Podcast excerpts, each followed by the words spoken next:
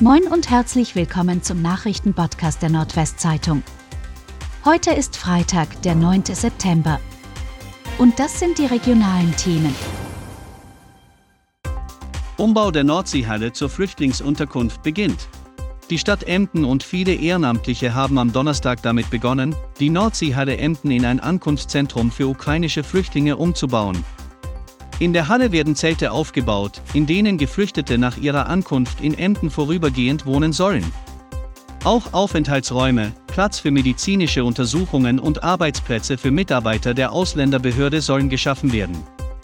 Seit Ende Februar haben 683 Menschen aus der Ukraine in Emden Zuflucht gefunden. Einschränkungen für Kunden der Oldenburger Volksbank. Weil die Raiffeisenbank und die Volksbank zur Oldenburger Volksbank fusionieren, müssen sich Kunden am 9. und 10. September auf Einschränkungen einstellen. Das Online-Banking und die Geldautomaten in der Stadt werden zeitweise nicht nutzbar sein, teilte die Bank mit. Mitarbeiter werden nicht erreichbar sein, weder per Telefon noch persönlich in den Filialen. Grund ist, dass die IT-Systeme der fusionierenden Banken an diesen Tagen zusammengeführt werden. Viele Arztpraxen bleiben am Freitag geschlossen. Weil die Kassenärztliche Vereinigung Ärzte und Ärztinnen zu einer Sonderversammlung nach Berlin ruft, könnten am Freitag auch im Nordwesten viele Arztpraxen geschlossen bleiben. Bei der Sonderversammlung wollen die Mitglieder der Vereinigung über die Pläne des Gesundheitsministers Karl Lauterbach sprechen. Lauterbach will die Neupatientenregelung abschaffen. Diese Regelung erlaubt es Ärzten, bei neuen Patienten voll abrechnen zu können, ohne dass Abzüge anfallen. Die Kassenärztliche Bundesvereinigung kritisiert den Bundesgesundheitsminister für diesen Schritt.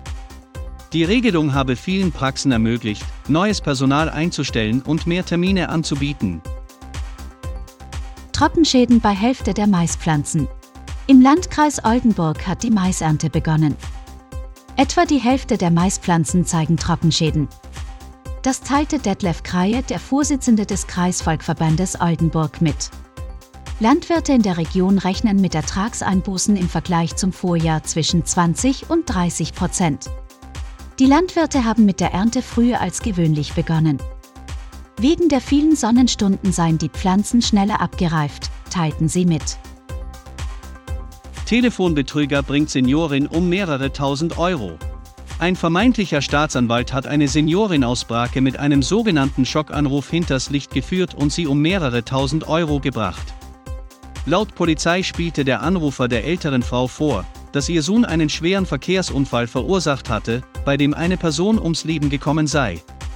Um eine Haftstrafe abzuwenden, sollte die Frau eine Kaution hinterlegen.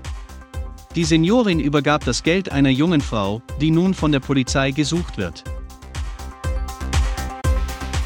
Und das waren die regionalen Themen des Tages. Bis morgen!